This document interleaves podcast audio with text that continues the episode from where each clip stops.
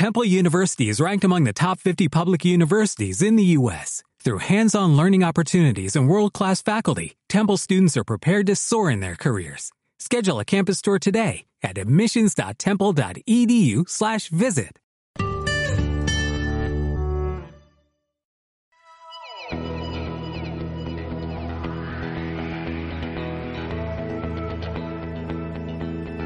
Un saludo a todos. Hoy toca episodio sobre observación con prismáticos. El anterior sobre esta temática fue el 44, eh, creo recordar. Eh, sí, 44. Así que ya tocaba una nueva edición. Desde la observación de primeros de agosto eh, no aparecía por aquí con ningún audio nuevo y tenía guardada la grabación en bruto de esta observación unas semanas pendiente de ser editada. Que no volviese a aparecer por aquí en la segunda luna nueva eh, que tuvimos este agosto no quiere decir que me quedase en blanco después del episodio 47. La cosa es que eh, he practicado la astronomía en dosis de duración contenida, observaciones cortas. Muy satisfactorias, eso sí, tanto las hechas con prismáticos como las hechas con telescopio en que ataqué luna y planetas, pero de una duración lo suficientemente limitada como para que ninguna sesión diese de sí para, para un episodio. Por el momento soy de la opinión que si tengo que molestaros con un episodio nuevo, que menos que un audio con una duración mínima de 30 minutos o, o una cosa así. Aunque, bueno, eso no quita para que busque, pueda buscar en el futuro eh, nuevas fórmulas o formatos para episodios futuros y, quién sabe, igual tiene cabida algún tipo de píldora eh, informativa de corta duración. El caso es que mm, me lo he pasado bien con esta astronomía de guerrilla e incluso con esas mini sesiones de una hora y pico o dos y pico se sacan conclusiones. Una de las conclusiones es el acierto de haberme hecho con los prismáticos. No, me refiero al modelo concreto de prismático, sino al hecho de haberme lanzado a la observación con binoculares. Es muy satisfactoria tiene mucho potencial. Eh, el tema de la logística y la intendencia es mínimo también y también la puesta en estación es mínima. La cosa está cundiendo, aunque, bueno, la mayoría de las ocasiones eh, sean observaciones improvisadas y objetos eh, en orden aleatorio. Otra conclusión que saco, por otra parte, es que el telescopio de 25 centímetros, el que conocéis de los episodios lunares, tiene un desempeño bastante pobre, muy deficiente diría yo. No ya óptico, que alguna pega también tiene, sino a nivel de movimientos. El cajón Dobson que le ingenié en su día, hace ya años, tiene demasiados defectos, tanto de forma y ergonomía como, bueno, como de desempeño. Me quedo a medio gas en todas las observaciones por problemas de movimientos, de holguras y de, de desequilibrios. Ahora me toca buscar un diseño que resulte adecuado para que el telescopio me resulte más usable y luego encontrar tiempo para montar una serrería en casa e ir haciendo parte por parte la nueva encarnación del telescopio de 25. Eh, y bueno, no sé, pero sospecho que la cosa va para largo, ya que no es un problema nuevo. No oculto que me hubiese gustado una observación de cielo profundo, eh, una, una, sesión larga, quiero decir, a finales de agosto pero la verdad es que hubo incompatibilidad con la, con la agenda. El resumen global es que eh, lo he pasado bien y he observado unas cuantas veces, aunque eso no se haya traducido en una explosión de episodios estivales nuevos. Para esta ocasión decidí salir de casa y buscar un lugar con menos obstáculos visuales, si bien no abandoné el, ambiente farolero y el, y el entorno distaba mucho de ser un lugar oscuro. No quería invertir mucho tiempo en la observación y eso pues me llevó a no querer hacer un desplazamiento en coche a lugares más aislados. Como aún no tengo muchos episodios relativos a la observación con prismáticos, decidí volver a hacer una observación eh, fácil, poco exigente, con alguna zona bien eh, situada en el cielo, que no me forzase a adquirir posiciones de, observación incómodas. Eso sí, tratando de que la altura de las zonas eh, garantizase mínimamente una calidad de, de observación visual aceptable. Así que los objetos son asequibles tanto en impacto visual como en número. Eh, como todavía estoy tanteando este tipo de relatos de observación con binocular, me gustaría que me dijeseis si os satisface la, la forma en que describo los objetos, cómo afronto la observación, si me quedo corto, si me paso de frenada, en fin, esas cosas. Me lo contáis a través de los diferentes medios que siempre menciono, el correo electrónico, Twitter, iVoox o en el propio blog. Una media docena de objetos en dos constelaciones diferentes, más, bueno, referencias de pasada a objetos vecinos o estrellas componentes de las constelaciones citadas, es lo que tenemos en este episodio eh, en media hora aproximadamente de duración. En Hércules vamos a M92 y M13 y en Andrómeda eh, eh, vamos a M31, le echamos un vistazo fugaz a M32 y 110 Ah, luego vamos al cúmulo abierto NGC 752, a la estrella doble 56 Andromedae, que anda también por allí, y a una nebulosa planetaria, NGC 7662. Mm, me resultó difícil mantener el micro enganchado a la solapa de la chaqueta, así que cuando grababa lo cogía con la mano y lo intentaba proteger del ligero viento que corría. No fue una molestia a la hora de observar, pero no quería que se estropease el sonido, incluso estando protegido por, por la pelusa que lleva. Así que tal vez suene raro otra vez el audio. Ya me contáis. Y poco o nada más que, decir. Espero eh, no ya que disfrutéis del audio, sino que podáis salir con vuestros prismáticos a observar los objetos que os propongo y otros muchos más. Así que vamos allá.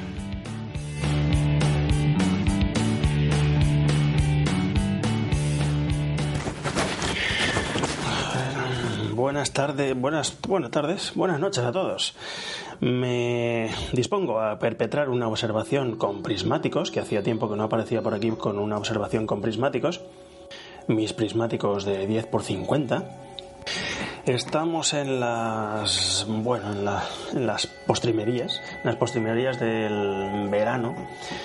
Bueno, aún queda pues 20 eh, días o una cosa así de verano. Y me apetecía compartir con vosotros, pues esto, una observación con prismáticos, que hacía tiempo que no eh, compartía con vosotros una observación. He realizado algunas, pero bueno, eran observaciones improvisadas o lo suficientemente cortas para no aportar nada de valor, eh, ningún audio decente que durase más de 5 minutos o 10 y tampoco nos vamos a poner para eso. Y bueno, ¿qué más? A ver que me coloque esto, que tengo la chaqueta porque tengo un poco de fresco y no sé si aquí la rata muerta se me sujetará, se me sujetará en la solapa de la, de la chaqueta o qué. Bueno, eh, ¿qué vamos a hacer? Pues em, vamos a. He seleccionado unos objetos que están principalmente en la constelación de Andrómeda, pero en principio vamos a ir a Hércules. ¿Y por qué? Pues porque me ha dado por ahí. Hércules pues no caería en la centralidad de esta época, está decayendo ya para el oeste, no, no, pertenecería a los objetos más favorables para ver en esta época. Vamos a acabar pronto porque tampoco tiene muchos objetos que observar con prismáticos. Eh, y lo voy a atacar ahora a principios de la noche porque, mm, bueno, está a unos la constelación está unos debe estar a, mitad de recorrido entre el horizonte y el cenit, a unos 40, 45 grados, algo menos, 40 grados sobre el horizonte y antes de que decaiga y se estropee más la imagen, pues voy a apuntar aquí y luego ya miré, ya miré a otra parte. Entre medias puede que observe alguna cosa más, pero bueno, vosotros no, no os enteraréis. Esta vez no observo desde la terraza de mi casa, pero bueno, tampoco me he ido muy lejos. Me apetecía irme a las afueras para tener un horizonte un poco más eh, libre. Y bueno, pues tengo el horizonte un poco más libre, pero mm, todavía soy pues mm, víctima de la influencia de las farolas, de algún cable de la luz, de algún cable telefónico. Pero bueno, si quiero oscuridad y falta total de obstáculos, pues lo suyo es hacer unos kilómetros e irme a un sitio más, más inhóspito. Bueno, voy a hacer eh, lo que pueda con el entorno que tengo. Hércules. Hércules es una constelación pues que ocupa, ocupa bastante en el, en, el, cielo, ocupa bastante trozo, bastante área en el cielo, pero eh, está compuesta por una figura, está, su figura está compuesta por unas estrellas que no son en exceso brillantes. Y bueno, pues yo llevo toda la vida observando eh, Hércules y muchas veces me cuesta encontrarlo por sí misma no, resalta mucho. Menos mal que tiene constelaciones vecinas que guían un poco el camino, constelaciones tan eh, encontrables, perdón por la palabra, como la Lira, que es muy reconocible en el cielo, y Corona Borealis, la corona del norte. Pues nada, a una distancia pues equivalente entre las dos, vamos, en medio de estas dos constelaciones se encuentra Hércules. Entonces ya detectamos el paralelogramo o bueno, la, figura central y a partir de ahí pues ya nos situamos eh, y sabemos dónde apuntar. ¿Qué objetos interesantes tiene esta constelación? Pues bueno, asequibles a prismáticos pocos, pero siempre están las estrellas. Entonces podemos entretenernos en su cromatismo, en su variabilidad, en las estrellas dobles, tanto visuales como, bueno, pues perdón, eh, dobles reales, tanto, tanto dobles reales como dobles aparentes, y para quien guste de las estrellas dobles, pues también hay, bueno, escasos ejemplos, pero siempre hay alguna. En este caso, Alfa de Hércules, que es una de las estrellas más apartadas del centro de la constelación. Está casi lindando con, con Ociuco, el serpentario. Así que, pues, ¿qué objetos hay a los prismáticos y a los que quiero apuntar yo? Bueno, ya estoy un rato mirando eh, el globular M92. M92 que desde algún lugar en la Tierra de oscuridad y transparencia excepcional se puede se podría llegar a ver a simple vista. Bueno, yo nunca he sido capaz desde los sitios que frecuento de verlo a simple vista, pero es un globular potente. Es un globular potente al que vale la pena eh, apuntar con un telescopio cada vez que uno pasa por la constelación de Hércules, que se ve a través de unos prismáticos. Bueno, a través de unos prismáticos de 10 por 50 como son mi caso. Em, decir que está a unos 30.000 años luz, que mide unos 2 eh, minutos de arco de diámetro y bueno, en alguna parte eh, he leído yo alguna vez que estos son unos 90 años luz de diámetro. Es uno de los globulares más brillantes que hay en el hemisferio norte, pero siempre se ve eclipsado, entre comillas, porque en esta constelación pues está el famosísimo M13, que es más brillante, más gordo, y vamos, se le sacan más detalles. Pero claro, se lleva demasiado protagonismo, porque M92 es un globular muy disfrutable, al telescopio, eso sí. Para localizarlo habría que ir a uno de los hombros de Hércules, la estrella Pi de Hércules, y luego a Iota de Hércules, y bueno, pues vamos a decir que M92 está a mitad de camino entre estas dos, ladeándose un poco hacia el interior de la constelación. Un triángulo muy abierto con el, con el vértice más abierto en M92. Hasta una distancia equivalente de pi y de iota, pero no en la línea que une estas dos estrellas. Estas son las estrellas que siempre me han servido para, encontrar esto, este objeto ya en el buscador de un, de un, telescopio que equivale a unos prismáticos eh, de lo más normal, esta es la ruta más fácil. Todo lo demás es marearse innecesariamente. El aspecto al ocular, a los oculares. A ver que me tropiezo aquí con una con una hierba. El aspecto, el aspecto de los oculares vendría a ser como el de una estrella desenfocada. De hecho, si no tenemos bien enfocados los prismáticos por algún motivo que ahora mismo desconozco, pues podría pasar perfectamente inadvertido este objeto. Así que si lo buscamos a través de pi o de iota, que vienen a ser como un campo y medio de, unos prismáticos tipo, típicos de, de 5 grados, que es lo más usual, unos 5 grados de campo aparente en unos prismáticos, partiendo de pi y dejando a pi o a iota, da igual, en, en un extremo, en campo y medio, enseguida nos aparece sin ningún género de dudas M92. Es eh, más concentrado que M13, aquí es que siempre estamos comparando estos dos y siempre como punto de referencia está M13, entonces M92 siempre sale perdiendo. Ah, a ver, perdón por la moto esta que está pasando.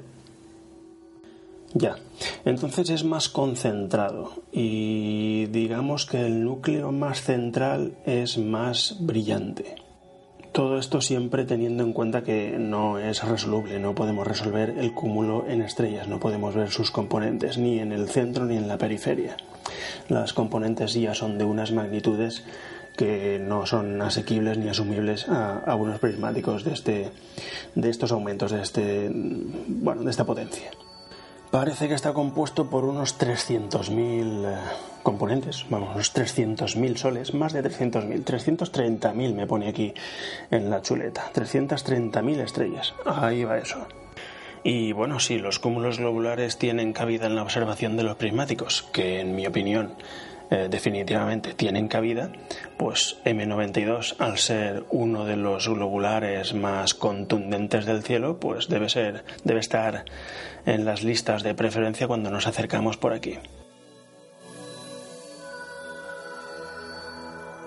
Es momento ahora sí de echarle un vistazo, un vistazo a M13 y para eso sí que nos vamos a la figura central, este, pues, esta piedra angular que es la parte central de Hércules. Antes hemos nombrado a Pi, que es el hombro izquierdo. Está, el otro hombro es Eta. Luego tenemos a Epsilon en la parte de abajo a la izquierda, la voy a llamar así.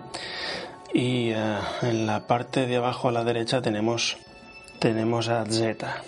Bueno, pues entre eta y zeta trazamos una línea que une estas dos estrellas y partiendo de eta a un tercio del camino, de este camino que acabamos de trazar, pues vemos M13. M13 es em, visible a simple vista, pero en condiciones buenas, esas condiciones que rara vez nos encontramos. Yo ahora mismo no tengo esas condiciones y no lo veo. Digo que simple, que es visible a simple vista porque tiene una magnitud de 6 o incluso, incluso mayor. Incluso algo mayor de 6. O ronda eso, la sexta magnitud. Pero bueno, pues eso, hay que contar con un, con un ambiente pues propicio para llegar a la magnitud de 6, a simple vista. Y no es el caso. El tamaño aparente eh, bueno, ahora mismo tenemos frescas las medidas del otro globular, que era 2 minutos de arco. Pues este mide 3,4, unos 3,5. Es evidente que es más grande, que abarca más, que llega hasta más lejos. Y bueno, no sé yo si será el cúmulo más espectacular del hemisferio norte celeste. Bueno, vemos algunos del hemisferio sur pero al menos es el que mejor se ve desde estas latitudes medias. Hay cúmulos globulares espectaculares, por ejemplo, allí en eh, Escorpio y Sagitario, pero siempre está al sur y tiene que atravesar mucha atmósfera para llegar a nuestras latitudes y entonces pierde bastante definición. M13, sin embargo, pues en las eh, épocas previas al verano o incluso en verano atraviesa la parte más alta en el cielo. Aparece atraviesa pues eh, las inmediaciones del cenit y eso es muy bueno para ver eh, cosas en detalle, sobre todo cosas como Hércules, que es un conjunto de puntitos. Entonces, para resolver esos puntitos, cuanta más transparencia tengamos y menos de nuestra atmósfera entre medias, pues mejores imágenes obtenemos. Por eso M8 gana, perdón, por eso M13 gana la partida a otros globulares que eh, en principio y sobre el papel son más contundentes. Bueno, al buscador salta a la vista sin ningún problema. Si ya saltaba a la vista M92, pues M13 más todavía. Por lo que cuentan, tiene unos 25.000 años luz. Eh, bueno, de distancia no es que tenga, es que está a 25.000 años luz de distancia, de distancia. Y esos 3,4 minutos de arco que ocupa en el cielo, en medidas de años luz, son 145 eh, años luz de diámetro, desde un límite a otro. No sé yo dónde ve el límite porque aquí, pues en este cúmulo es una forma muy buena para comprobar la capacidad de recolección de luz que tienen nuestros telescopios. Entonces, pues yo recuerdo haberla visto con 250, con 200 y luego al saltar a, a telescopios de 30 y de 40 ver que el cúmulo ha crecido espectacularmente. Tampoco lo resolvemos eso estaba claro antes de empezar incluso, es una mancha difusa, pero una mancha pues con un volumen bastante generoso, bueno, esos tres prácticamente y medio minutos de arco, así lo, lo configuran. Y estamos a las puertas de resolver estrellas componentes en la periferia, allí donde más mm, sueltas, entre comillas, están.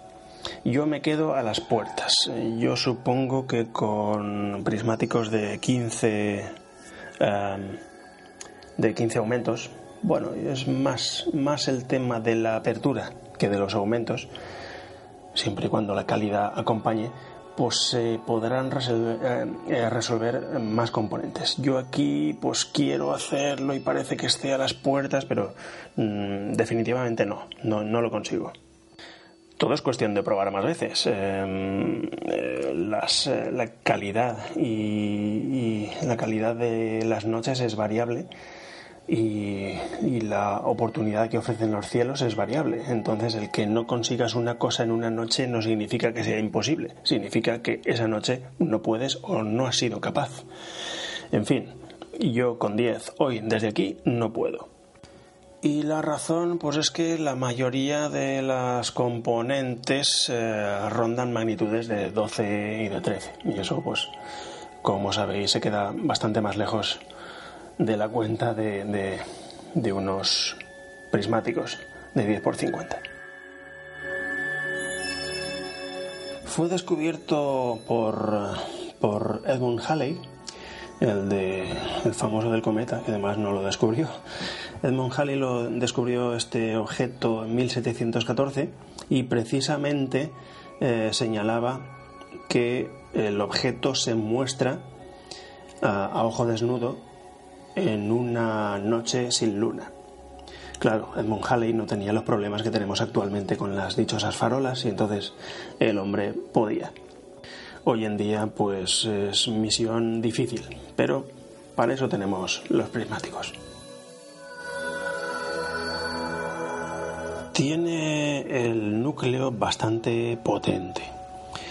Y bueno, recuerda a un cometa sin cola. Hemos tenido algunos cometas, eh, bueno, siempre hemos tenido algún cometa desde los, de los que no muestran cola, sí que, sí que muestran coma, y tienen un, eh, vamos, un, núcleo mm, casi puntual, eh, como una simiente, una semilla, y luego pues eh, conforme nos separamos de ese centro el brillo se va desvaneciendo. Pues es un ejemplo. Un ejemplo podría ser el cometa Holmes de hace ya pues más de 10 años y alguno que otro de similares características. Y esa sería más o menos la imagen que muestra M13 a unos prismáticos. Así que pues no se podrá resolver pero sí que muestra esos gradientes de luz más intensos en el centro que se van pues eh, perdiendo o disminuyendo conforme nos alejamos a la periferia. Y el siguiente entretenimiento que tenemos, ya que tenemos localizados los dos cúmulos globulares, pues es saltar de uno a otro y del otro a uno para comparar sus tamaños, sus aspectos, sus concentraciones de luz en el centro, etcétera.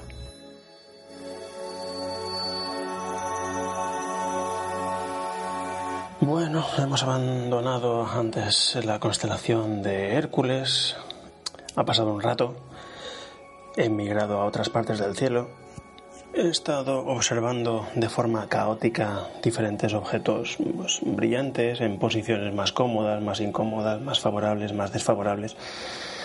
Y bueno, pasado ese rato, pues voy a lo prometido, que es encargarme de la constelación de Andrómeda y de los objetos más o menos asequibles para prismáticos que alberga. Así que vamos allá.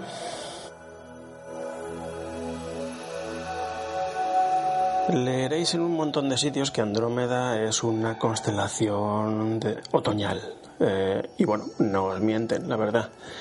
Eh, ahora en las postrimerías casi del verano, no está en el cenit, al menos en las primeras horas eh, de la noche, pero bueno, está en una altura intermedia, cosa que viene muy bien para no doblar excesivamente el cuello en unos prismáticos, así que se agradece.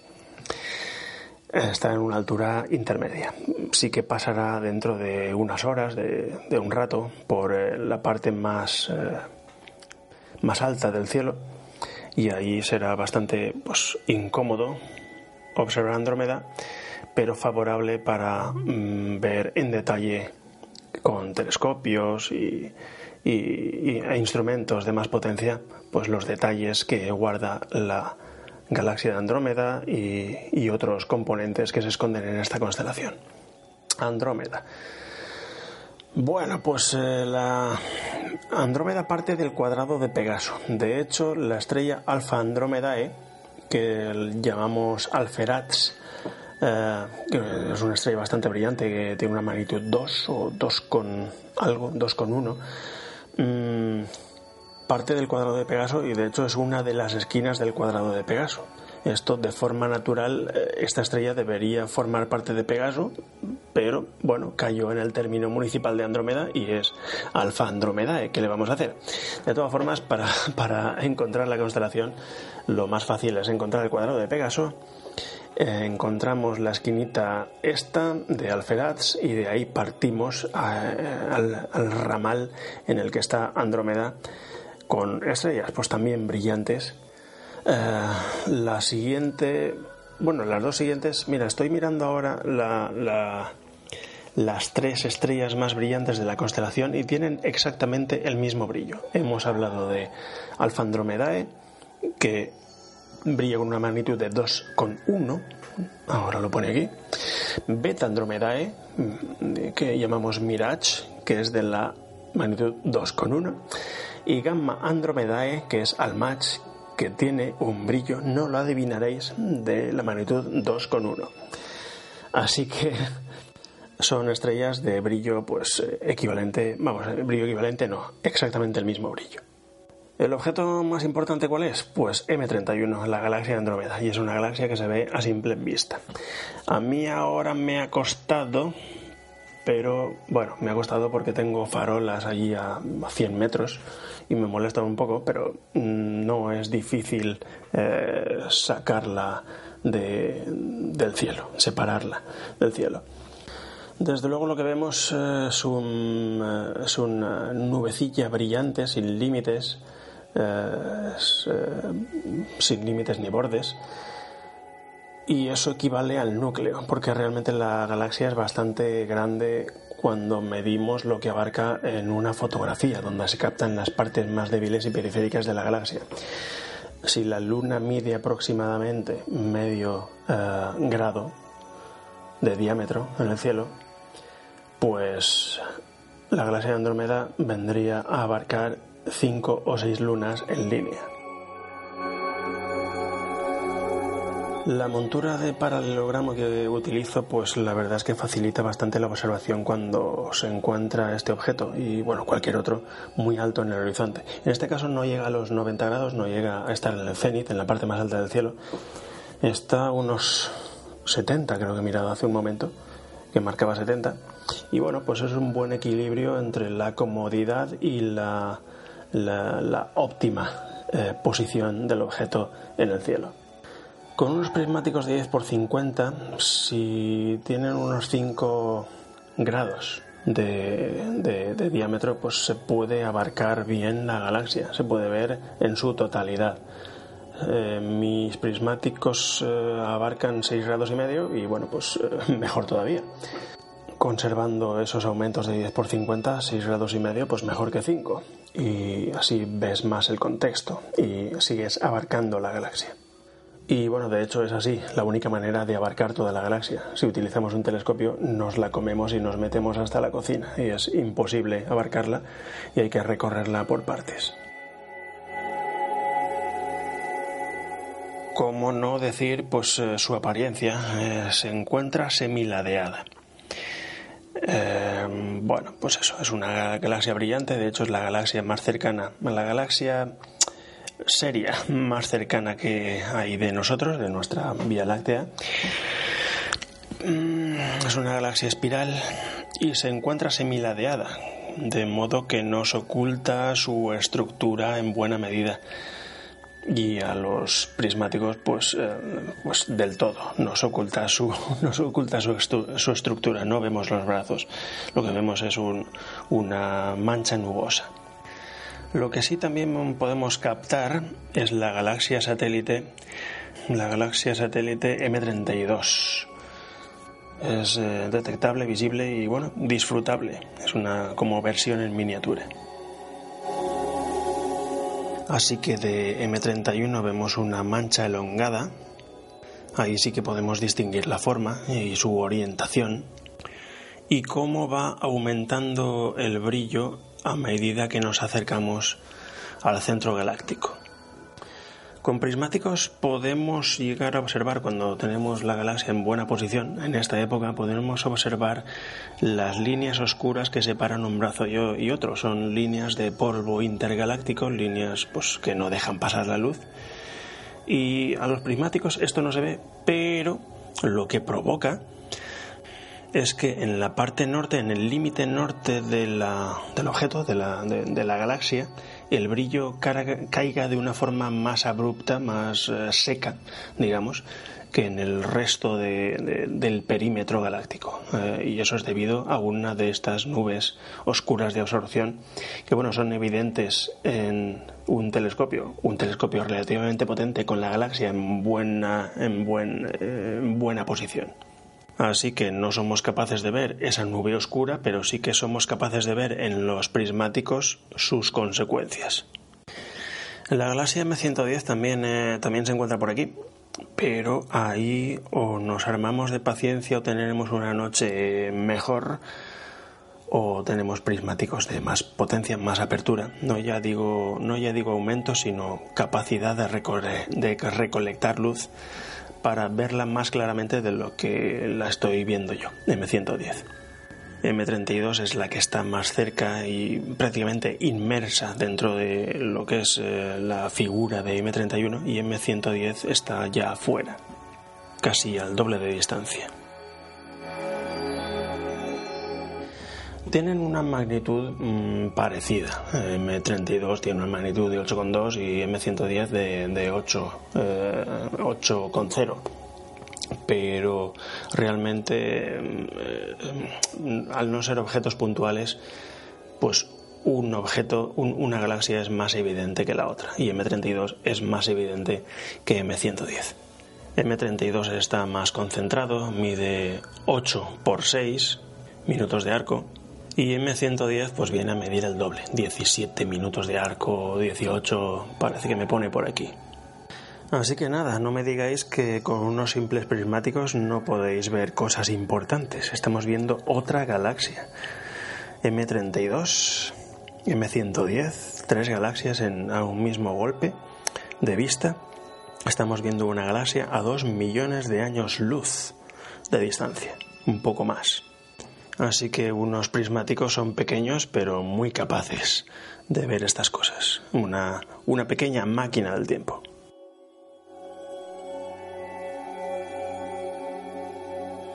Siento que los amantes de las estrellas dobles y las estrellas variables no encuentren mucho entretenimiento en mis audios, pero ¿qué queréis que os diga? Es que no, no trato este tipo de objetos y rara vez me los encuentro.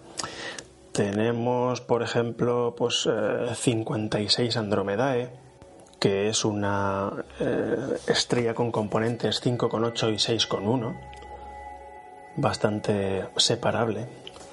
Eh, tenemos a Pi con, con componentes de 4,3 y 7. Y bueno, hablando de 56 Andromedae, pues vamos a una cosa interesante para prismáticos que tiene al lado, que es NGC 752. 752. NGC 752. Vale, primero cómo encontrar 752. Eh, pues esta es casi limítrofe con la constelación de Triangulum. Entonces tendríamos que ir a Triangulum y nos centramos, de hecho, en el Triangulum, en el, en el triángulo que nombra la constelación, en la parte trasera. Está compuesto por las estrellas gamma y beta. las unimos por una línea, las prolongamos hacia Andrómeda y una vez y media o dos pues eh, ahí se encuentra aproximadamente, pero sin ningún tipo de problema, en, un, en el campo de unos prismáticos. Eh, nos tropezaremos virtualmente eh, prácticamente con NGC 752, con el, con el cúmulo abierto. Mm, cabe incluso en el mismo campo que Beta Trianguli. A mí siempre me ha parecido bastante atractivo bastante atractivo en binoculares. Es un objeto que despreciamos mucho en prismáticos porque está bastante disperso, pero precisamente esa dispersión es la que lo hace atractivo en unos prismáticos, en unos eh, instrumentos de, gran campo se ve acompañado en sus inmediaciones con la citada estrella doble 56 Andromedae, que le da pues, un plus de atractivo, y un asterismo también que eh, tiene por nombre Star 14, pero el apelativo de palo de golf. ¿Y por qué? Pues porque se parece a eso, a un palo de golf.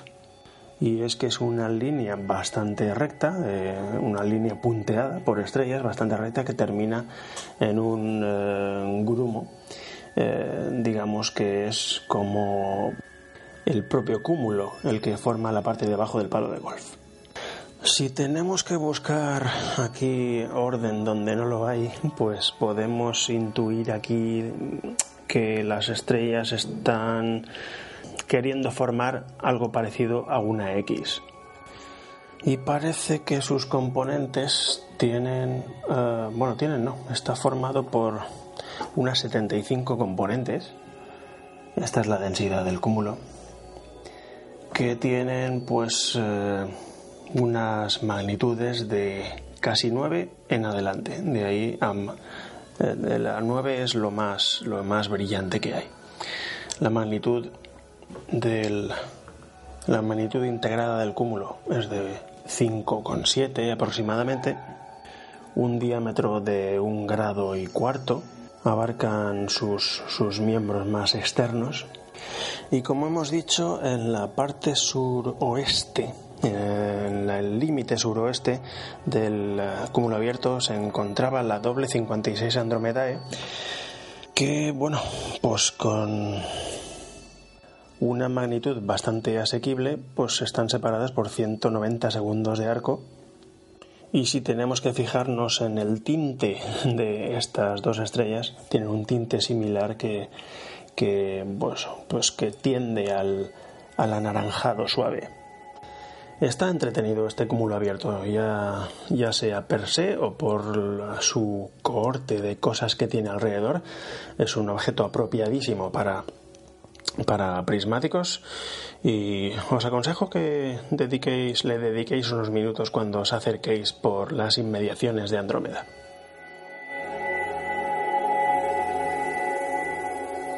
Como galaxias hemos visto, cosa inusual para prismáticos, Cúmulos globulares, eh, no, aquí no hay, eh, al menos importantes, pero os he mostrado antes en la constelación de Hércules los dos que hay. Y cúmulos abiertos, pues sobran, así como estrellas dobles, pues tengo el capricho de ir hacia una nebulosa planetaria que es muy pequeñita, no la vamos a resolver, no vamos a verle prácticamente cuerpo, de hecho ni siquiera es fácil sacarle detalles con telescopio, pero está por ahí, es eh, accesible porque tiene un brillo integrado pues bastante bastante asequible. ¿Qué brillo integrado tiene? ¿Qué brillo tiene? ¿Qué brillo tiene? Pues de 9, magnitud de 9, casi nada. Es bastante poca cosa. Se trata de NGC 7662. Esto por las fotografías que se han hecho de la nebulosa se la llama eh, bola de nieve azul. Con prismáticos no es posible verle el color, con prismáticos mm, de tamaños pues corrientes. Ya tendríamos que irnos pues no sé, a tamaños de prismáticos de 25 aumentos y 90 milímetros de apertura o una cosa así para, para ver estas cosas. Así que, bueno, tampoco os voy a dar muchos, muchos detalles de cómo llegar allí, pero bueno, se puede observar esta nebulosa planetaria junto con las tres estrellas relativamente brillantes que son Iota, Kappa y Lambda, que rondan la magnitud 4, 4 y algo, pues junto con este triangulito podemos observar también eh, la nebulosa planetaria, pero pues hay que ir con cuidado, con cuidado de no confundirla con una estrella porque mide apenas eh, medio minuto de arco de diámetro. Así que como reto, pues eh, no va a estar nada mal. Y como, bueno, como quiero que estos reportes de observación con prismáticos sean más bien ligeros, no voy a nombrar más objetos. Los demás objetos ya están una vuelta de tuerca más allá. Solamente pues una referencia de las estrellas más reseñables, más brillantes de la constelación. todo eso será si, si los mosquitos y demás bichos voladores que por aquí me dejan. Hemos hablado antes que, em, que, hemos hablado antes que Alfa Andromedae es la estrella que, arranca la constelación desde el cuadrado de Pegaso, de hecho es una de sus esquinas. Si nos vamos a Beta Andromedae, veremos que es una estrella de espectro M, de estrellas anaranjadas.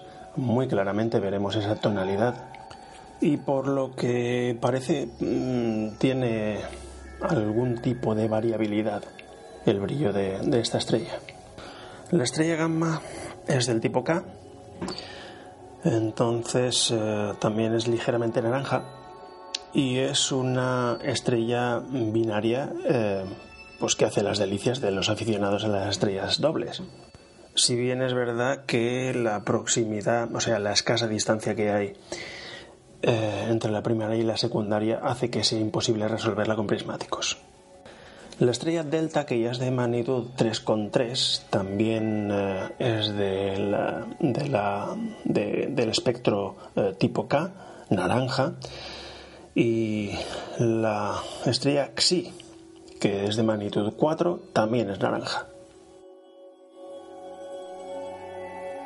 Así que con esto pues pongo fin a este mm, somero repaso a los objetos más escandalosos para prismáticos en esta constelación de Andrómeda, la bella eh, hija de Cefeo y Casiopea. Y si tenéis algún rato para salir con los prismáticos y levantáis eh, en esta época eh, la vista hacia arriba, pues tenéis unos cuantos objetos interesantes indicados para este tipo de instrumentos. Bueno, que disfrutéis.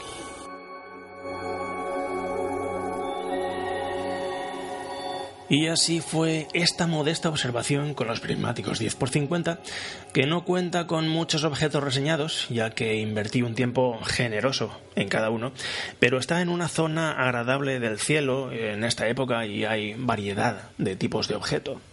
Como siempre, si tenéis alguna queja o consejo que transmitirme, os invito a que me lo hagáis saber. Para este efecto tenemos los comentarios en iVoox, el correo electrónico lucex.nestorgm.com los comentarios que hay disponibles debajo de cada artículo en el blog y la cuenta de, Twitter de Luces Extrañas, que es arroba lucex-x. Nos escuchamos pronto y nos vemos por ahí fuera.